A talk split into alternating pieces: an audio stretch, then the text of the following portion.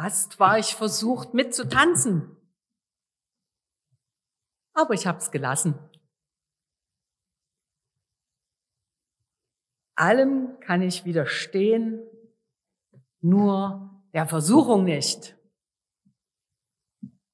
Wer unseren Gemeindechat kennt, der weiß, von wem das ist. Dieser Spruch oder wem es zugeschrieben wird, Oscar Wilde. Der hatte, glaube ich, ein ziemlich bewegtes Leben und musste sich in der Gesellschaft vor ungefähr 150 Jahren sehr durchsetzen. Und er wusste wahrscheinlich auch, wovon er spricht. Wissen wir, wovon die Rede ist? In unseren Betrachtungen und Überlegungen zum Vater Unser sind wir bei der fünften Bitte angelangt. Und ich habe mir so gedacht, eigentlich, wenn es heißt, und führe uns nicht in Versuchung, dann macht das ja jemand anders. Wir richten ja die Bitte an jemanden anders. Hm. Da sind wir fein raus. Ja, wenn der uns führt, haben wir keine Verantwortung. Pech gehabt. Nur, wir wissen es, diese Bitte ist an Gott gerichtet. Der hat doch nichts Böses im Sinn mit uns. Der kann uns doch nicht in Versuchung führen. Warum auch? Also ist es Satan, der Gegenspieler sozusagen von Gott, der uns in die Versuchung führen will, so wie in der Geschichte, die wir in der Bibel lesen, wo Jesus versucht wurde, die angebliche Weltherrschaft auf sehr kurzem Wege zu erlangen. Was ist Versuchung? Heute kann man ja in allen möglichen Kanälen nachgucken und Erklärungen dafür finden. Ich habe mal geguckt und habe eine gefunden. Versuchung ist der Anreiz oder die Verleitung zu einer Handlung, die reizvoll erscheint, jedoch unzweckmäßig ist, einer sozialen Norm widerspricht beziehungsweise verboten ist. Und das schönste Wort in dieser Erklärung finde ich unzweckmäßig. Kann man mal drüber nachdenken. Also, es widerspricht einer sozialen Norm. Und unter Umständen wird die Versuchung, dieses oder jenes zum Beispiel zu schnell zu fahren auf der Autobahn, dann auch entsprechend geahndet. Jeder von euch hat irgendeine Geschichte, wo er sozusagen unzweckmäßig gehandelt hat, wo er auf irgendeine Weise, ja, im Grunde genommen einer Norm widersprochen hat. Manchmal mit Absicht, manchmal ohne. Und die Dinge, die uns reizend erscheinen, die sind sehr individuell. Also mich hat heute die Milka nicht gereizt. Ich habe an meine geputzten Zähne gedacht und dachte, ach nö, dann hast du hier so mehr Spucke im Mund, wenn du redest. Ich habe es einfach an mir vorübergehen lassen. Geht, geht auch. Hm, aber ich will dann eins essen, wenn ich mal fertig bin. Verzicht ist dann noch wieder eine andere Sache. Gerne schieben wir die Schuld auf andere, die uns verleitet haben, Ingrid. Na, in dem Fall hast du uns verleitet. Ha! Und komischerweise übernimmt derjenige dann gar nicht die Verantwortung dafür, sondern die liegt bei uns. Wir sind ja diejenigen, die sozusagen diese Versuchung äh, nicht widerstehen konnten. Dann fühle ich mich selber schuldig. Mist. Hm.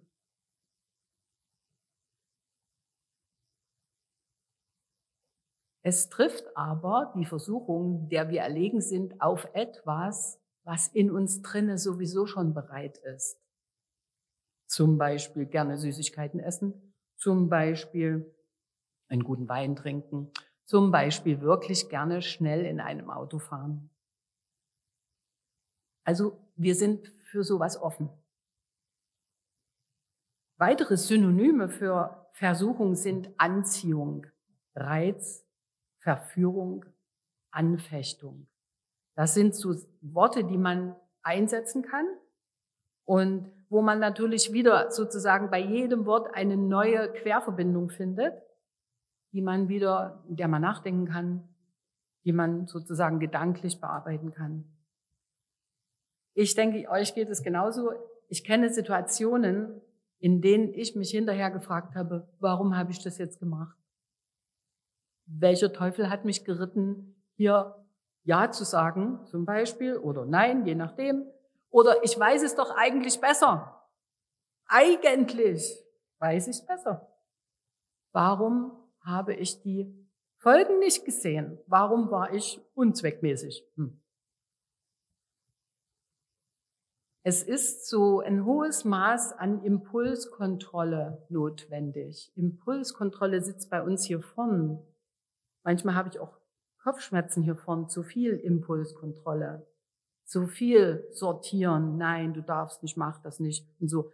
Und mein inneres Gehirn sozusagen, da gibt es auch eine bestimmte Stelle, die darf nicht arbeiten, aber die möchte gerne arbeiten.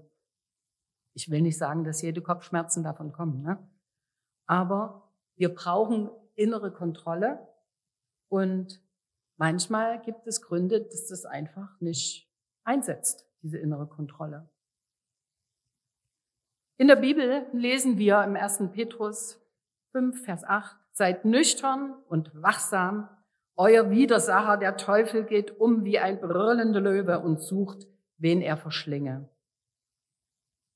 Wir können feststellen, Gott lässt Versuchung zu.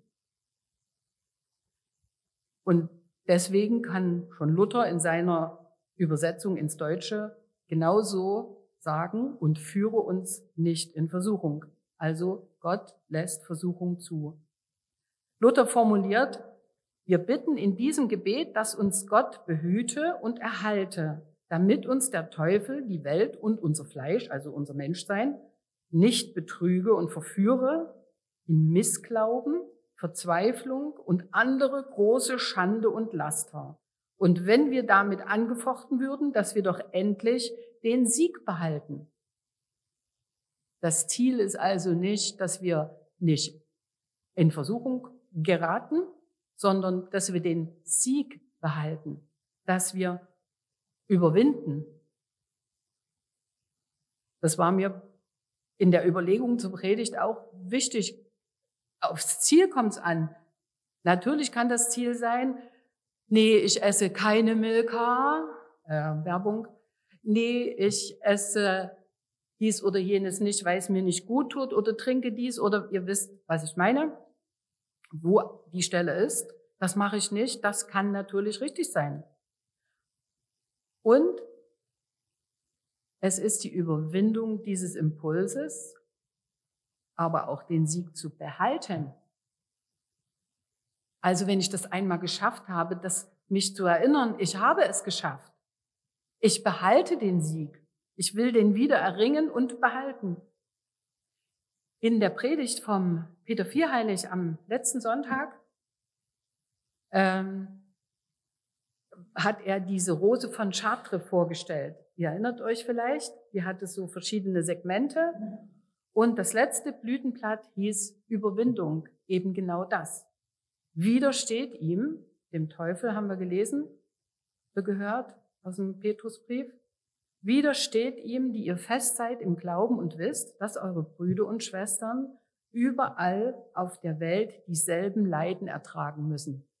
Och, habe ich gedacht, schön, Schwacher Trost. Die anderen auch. Und was machen wir gern, wenn wir einen Fehler gemacht haben oder irgendwie unangepasst waren? Ja, die anderen ja auch.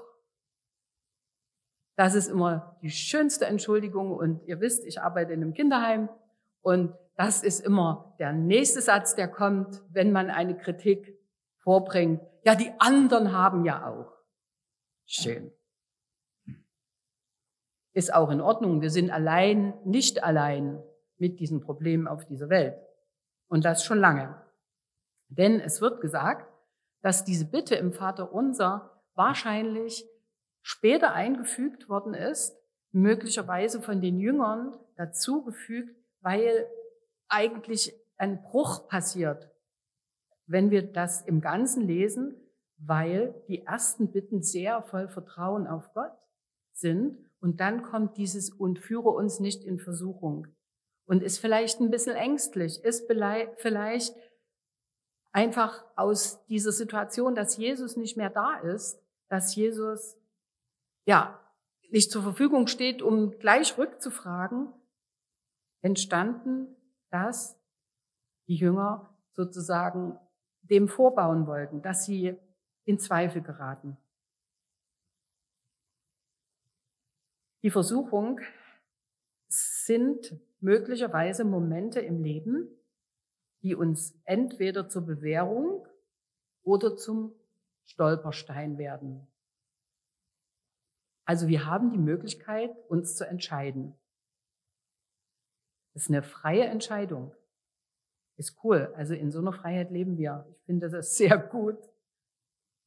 Und Gott lässt Versuchungen zu, aber er hat nicht im Sinn, dass wir jedes Mal sozusagen reinrauschen, erliegen.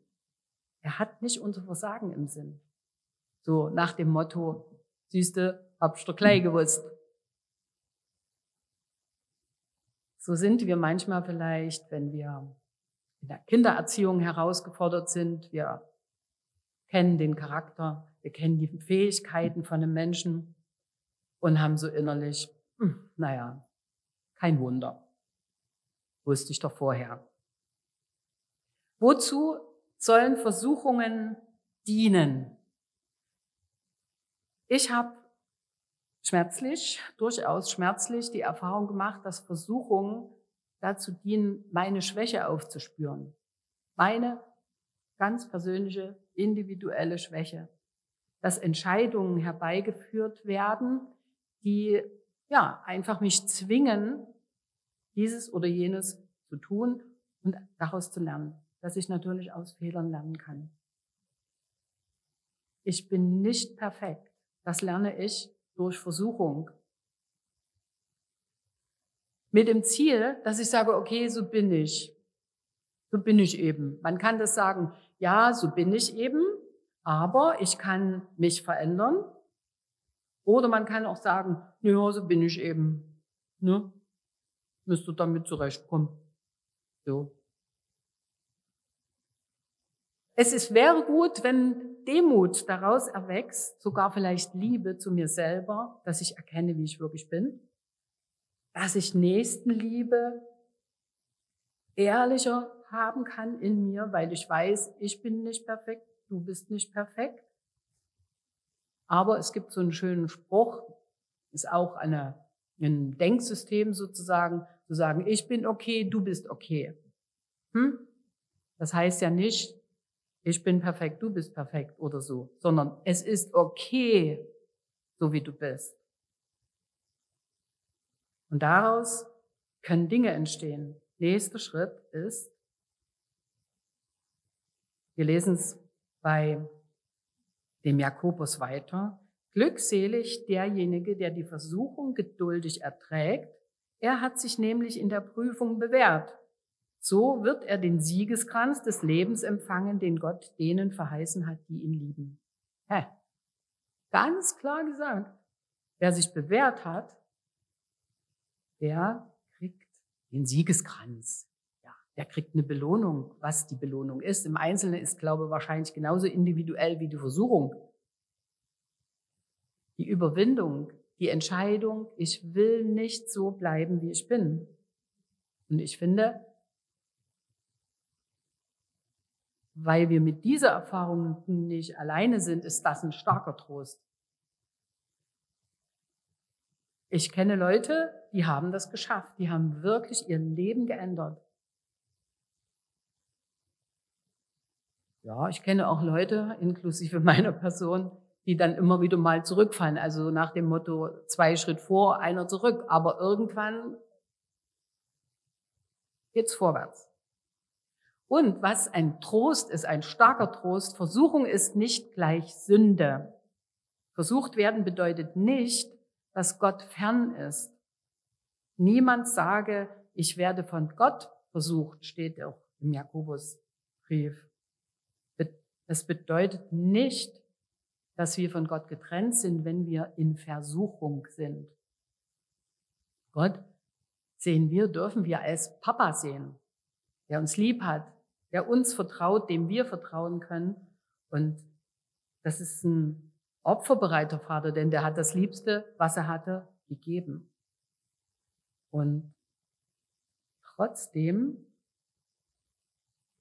ist das so eine gefährliche Angelegenheit, die mich erinnert an die Situation im Paradies mit der Schlange. Da gibt es so einen ganz gemeinen Satz, der mir auch manchmal im Leben einfällt, sollte Gott gesagt haben.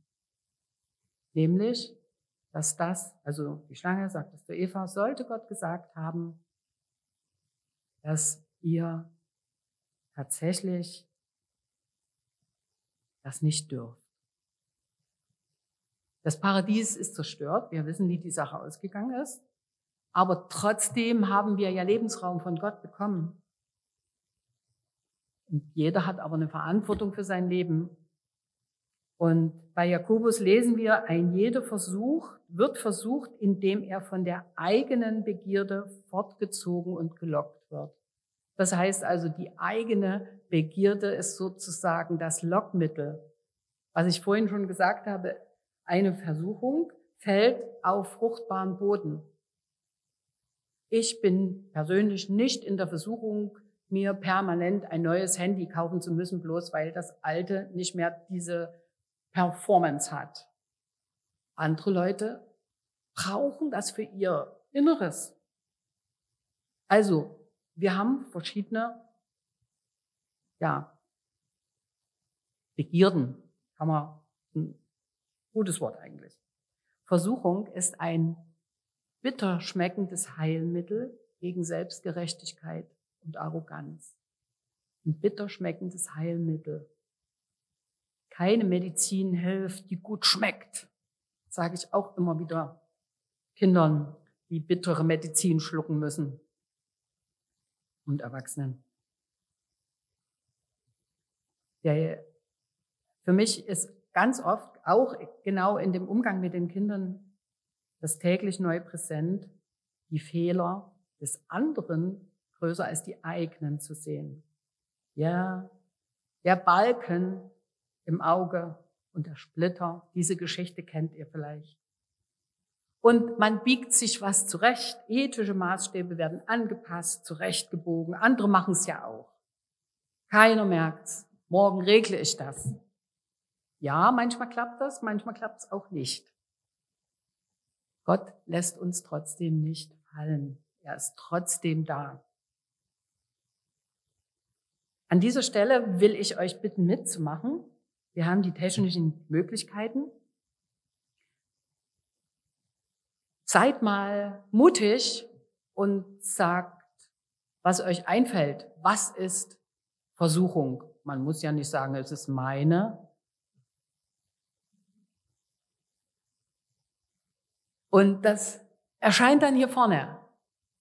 Was ist für dich eine Versuchung? Was könnte eine Versuchung sein, die dir einfällt? Also ich habe ja jetzt schon einiges genannt. Was Schönes kaufen. Oh ja. Und schön liegt ja auch wieder immer. Aha. Ja, was Schönes kaufen an sich ist erlaubt, aber nicht das, was man nicht braucht. Okay. Na kommt.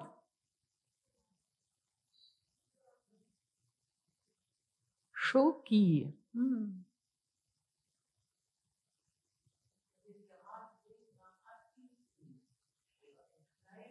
Oh, das ist ja jetzt auch sehr weit gefasst.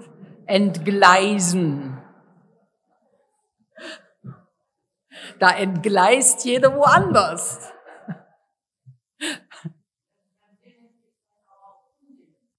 Hm, also irgendwie unzweckmäßig handeln.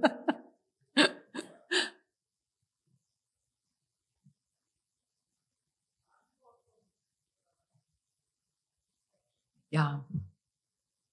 Ja. Die anderen. Verantwortung wegschieben. Hm.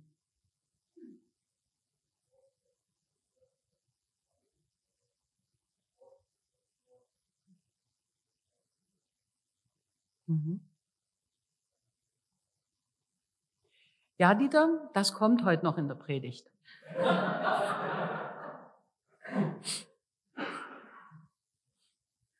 Was ist eine Versuchung für dich, Dieter? Gut. Entgleist du manchmal? Okay.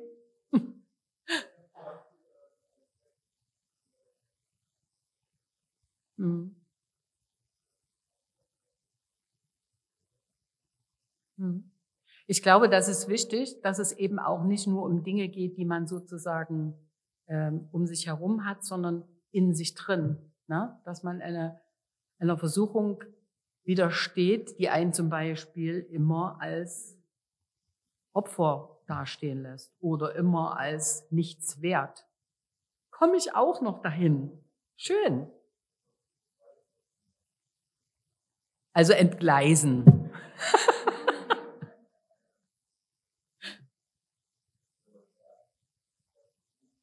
no. Genau. Also Übertreibung von was. Mhm.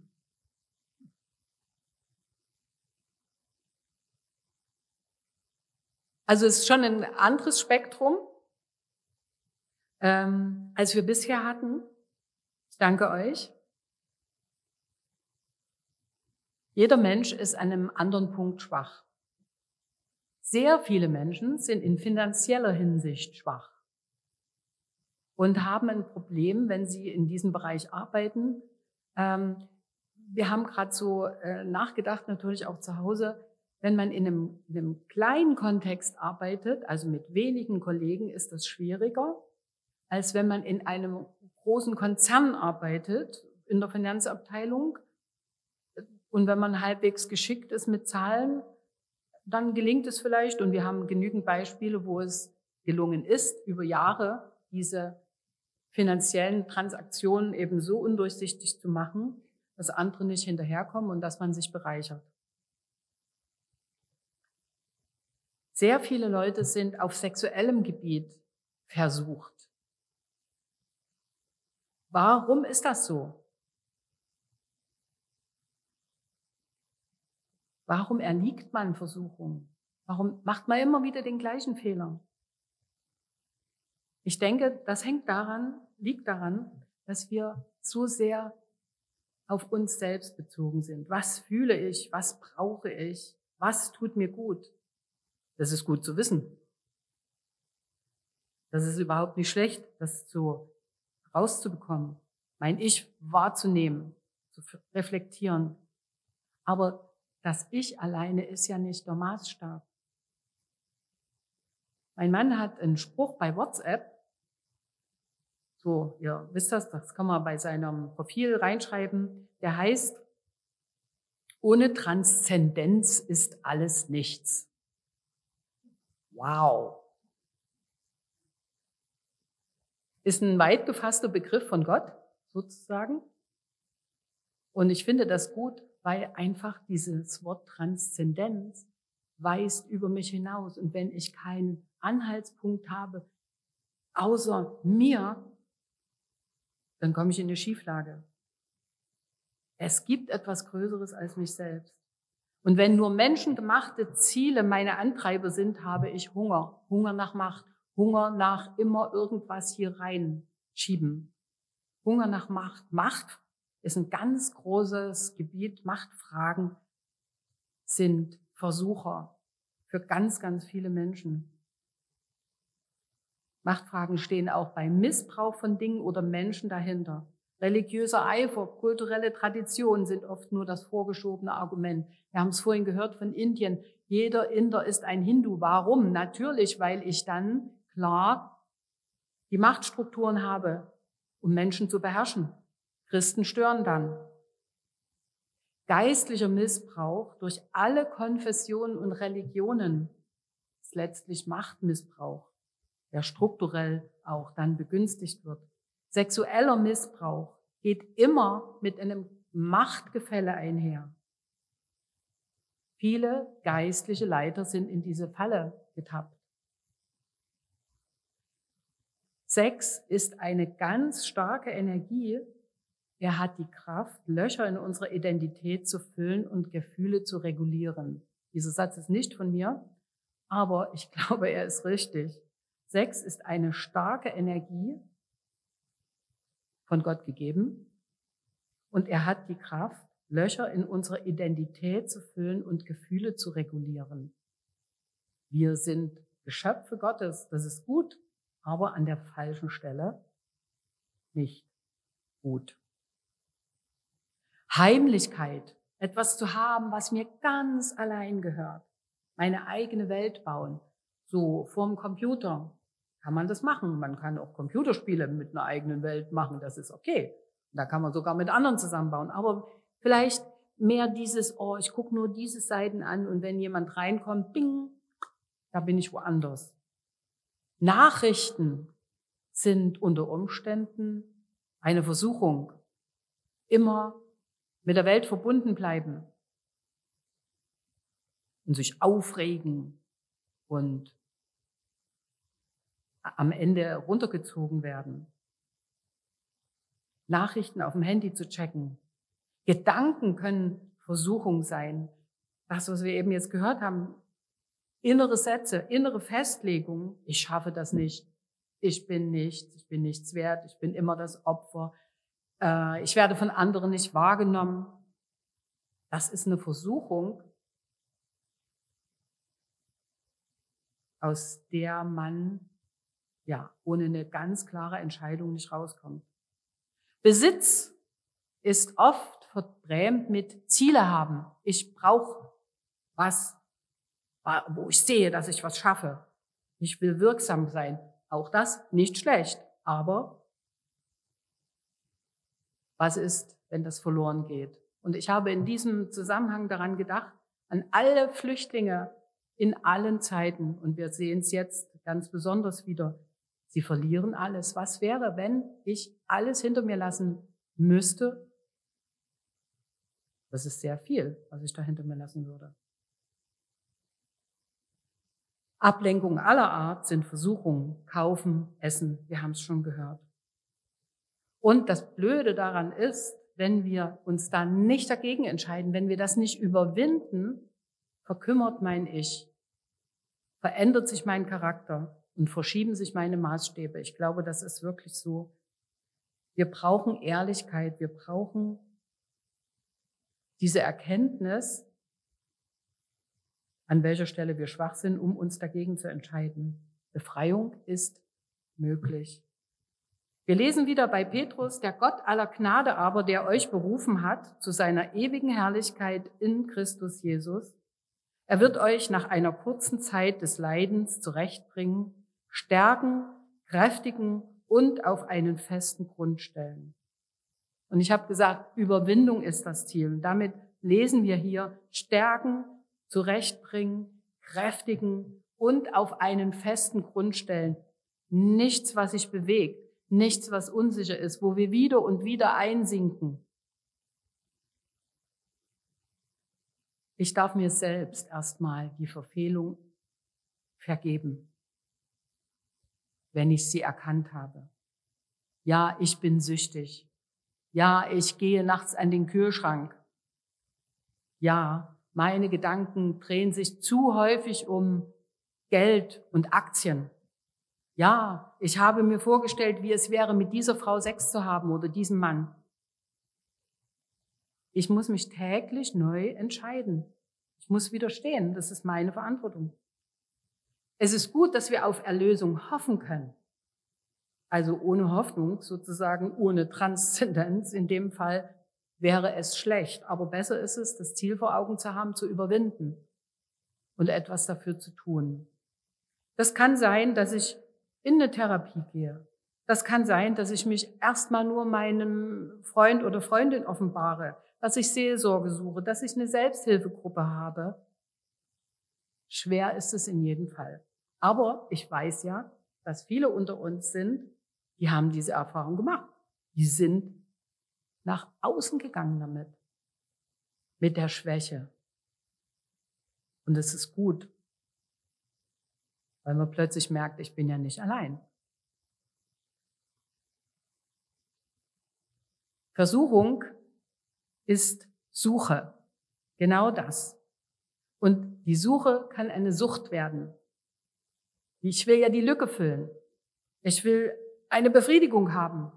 Und ich scheidere, ich habe Schuldgefühle. Es ist ein ewiger Kreislauf im Teufelskreis. Wenn ich Vergebung finde, wird mir gegeben, gebe ich. Und das ist eine Befriedung der Unruhe und des Suchens. Vergib, wir beten das ja im Vater unser, wie auch ich vergebe. Das ist kein Teufelskreis mehr, das ist ein, das ist wie ein Jesuskreis sozusagen. Wir haben die Möglichkeit, mit dem Wort Gottes unser Leben ehrlich zu betrachten. Zuflucht zu finden, erstmal mit dem, was wir da sehen bei dieser Betrachtung, in den liebenden Armen Gottes. Und ich hatte so Vorstellung, wie man bei einem Papa auf dem Schoß sitzt, so als, ja, bis fünf oder so, wo man noch ein bisschen niedlich ist. Na, die 14-Jährigen, die sind nicht mehr so niedlich, aber die brauchen es genauso, das will ich nur sagen. Aber ihr wisst das. Also so ein schnuckliges kleines Kind sitzt auf dem Schoß vom Papa und guckt sein Leben an. Mit dem Papa zusammen. Und das ist immer sicher bei dem Papa. Das ist kein Problem. Dieser Papa ist Gott. Wir sitzen auf dem Schoß von dem Papa, wir können uns das vorstellen. Und aus einer Geborgenheit heraus können wir unser Leben auch mit all den Fehlern und Versuchungen annehmen. Wir haben vor einigen Jahren mal diese Geschichte nicht wie bei Räubers angeschaut und da ist auch dieses Bild. Vielleicht der eine oder andere kennt das. Und da ist der Tom auch glücklich bei dem König Gott auf dem Schoß. Wir dürfen Gott vertrauen. Er ist ein liebender Papa. Er hat sein Liebstes für uns gegeben. Wir sind in Jesus zu Überwindern geworden. Das ist eigentlich die Botschaft, die ich euch sagen wollte und die ich auch mir sagen will. Bei all den Versuchungen, die können wir ein bisschen weniger ernst nehmen, wenn wir sozusagen sicher sind, dass wir bei Jesus geborgen sind und damit auch auf den Schoß von unserem Papa, von Gott, uns ja, setzen können und das Leben angucken können, Vergebung erfahren und mit Jesus zu Überwindern werden. Das wünsche ich uns. Amen.